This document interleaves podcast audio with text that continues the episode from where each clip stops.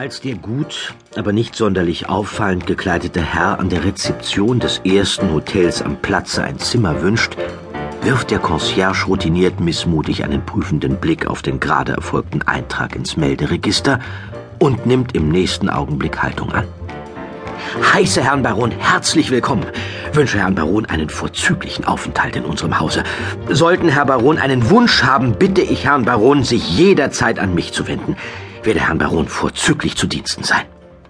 Der Baron quittiert mit einem freundlichen Lächeln, begibt sich auf sein Zimmer, macht ein kleines Nickerchen, legt dann die Garderobe für den Nachmittag an, auch die wieder gut, aber nicht sonderlich auffallend, und nimmt im Salon Platz. Es ist Zeit für den Tee.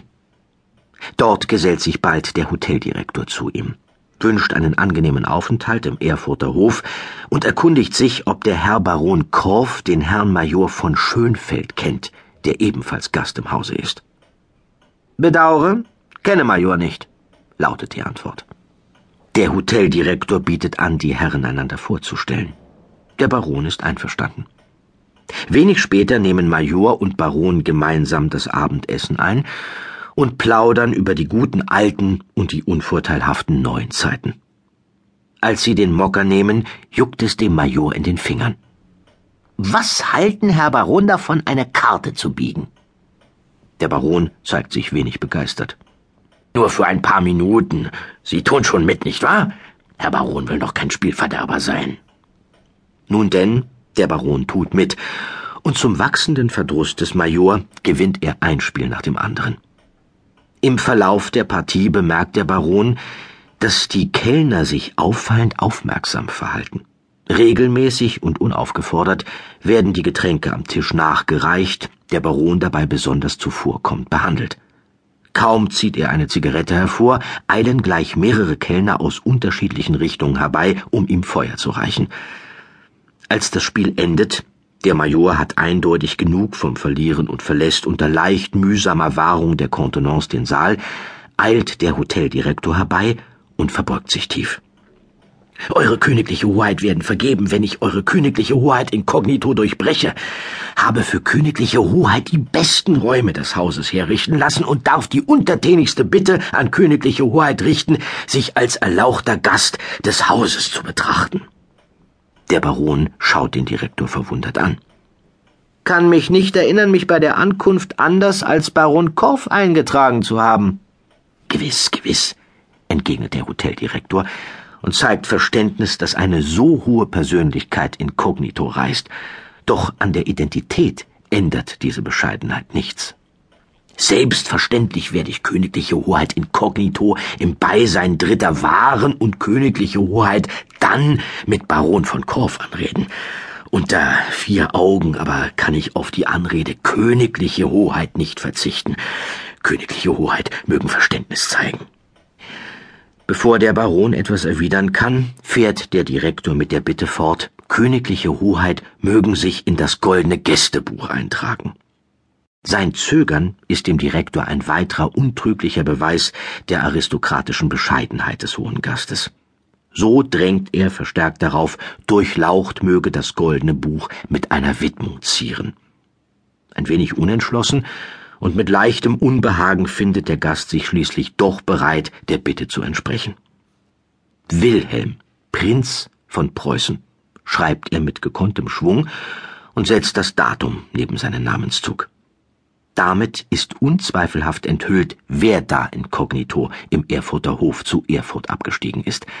Der Prinz Höchst selbst, der älteste Sohn des Thronfolgers, der eines Tages, wenn die Zeiten wieder besser sind und die Republik überwunden ist, der Kaiser des deutschen Volkes sein wird. Wie er ihn denn erkannt habe, fragt Wilhelm von Preußen den Direktor, als er die Feder beiseite legt. Als äh, Hoteldirektor ist man Menschenkenner. Habe Ihnen den Prinzen sofort angesehen. Die Art, wie Sie sich geben, ist unverkennbar für jemanden, der mit hohen Herren ständig zusammenkommt. Es war für mich allerdings überraschend, wie geschickt königliche Hoheit das Inkognito so lange zu wahren wussten. Der Prinz lächelt und erhebt sich, um sich für heute zurückzuziehen und zur Nacht zu betten.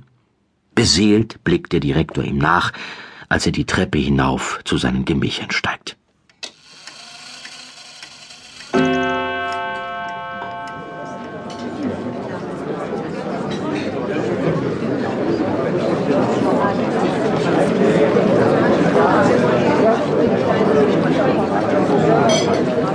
Am nächsten Morgen wimmelt es in der Halle des Erfurter Hof von Honoratioren der Stadt. Der Klein-, Land- und Geldadel ist nahezu vollzählig versammelt, um einen Blick auf einen der höchsten Gäste zu werfen, der in dieser Stadt je weilte. Und selbstverständlich hagelt es Einladungen. Zum Lunch, zum Dinner, zum Tee, zu Jagdausflügen, Ausfahrten, Soirees. Es nimmt kein Ende. Und der Prinz zeigt sich gnädig, sagt hier und da und dort sein Erscheinen zu, verspricht anderen, alles daran zu setzen, um es möglich zu machen, und lässt auch die Letzten nicht in völliger Verzweiflung zurück, sondern dankt königlich zurückhaltend für die Aufmerksamkeit und Güte. Doch leider, leider, tja. Die folgenden Tage sind ausgefüllt mit Audienzen und Einladungen in den Häusern der ersten Familien. Stets hinterlässt königliche Hoheit einen famosen Eindruck. Die Dynastie der Hohenzollern, das ist allen Beteiligten nun klarer denn je, ist keineswegs zu Ende. Sie ruht und entwickelt sich im Stillen zu neuer Größe.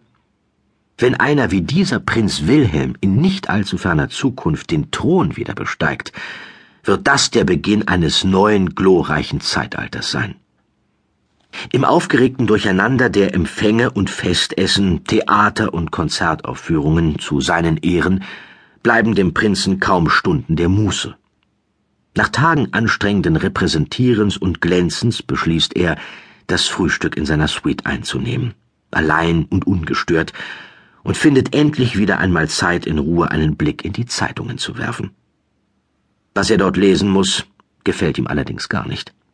Mehrere Blätter berichten von seiner Anwesenheit in der Stadt. Einige sind voll des Lobes ob seiner reifen Persönlichkeit und charismatischen Ausstrahlung, andere voll des Argwohns, was einen Hohenzollernprinzen wohl veranlassen mag, sich mit Führungspersonen der Reichswehr ins Benehmen zu setzen. Das ist gar nicht gut. Diese Nachrichten werden über kurz oder lang unweigerlich ihren Weg aus den Provinzpostillen in die großen Blätter finden. Und dann wird es nicht zu verhindern sein, dass Potsdam davon Kenntnis erhält. Der Prinz bittet um einen Wagen. Man möge ihn umgehend zur Kommandantur der Reichswehr in Gotha bringen. Es gilt ein vertrauliches und ernstes Gespräch mit dem dort zuständigen Baron Reichswehroberst zu führen. Das Inkognito muss zwingend wiederhergestellt werden. Es ist eine Angelegenheit von äußerster Wichtigkeit. Denn wenn Potsdam erfährt, äußerst peinlich, lieber Oberst, kolossal verdrießlich, tja,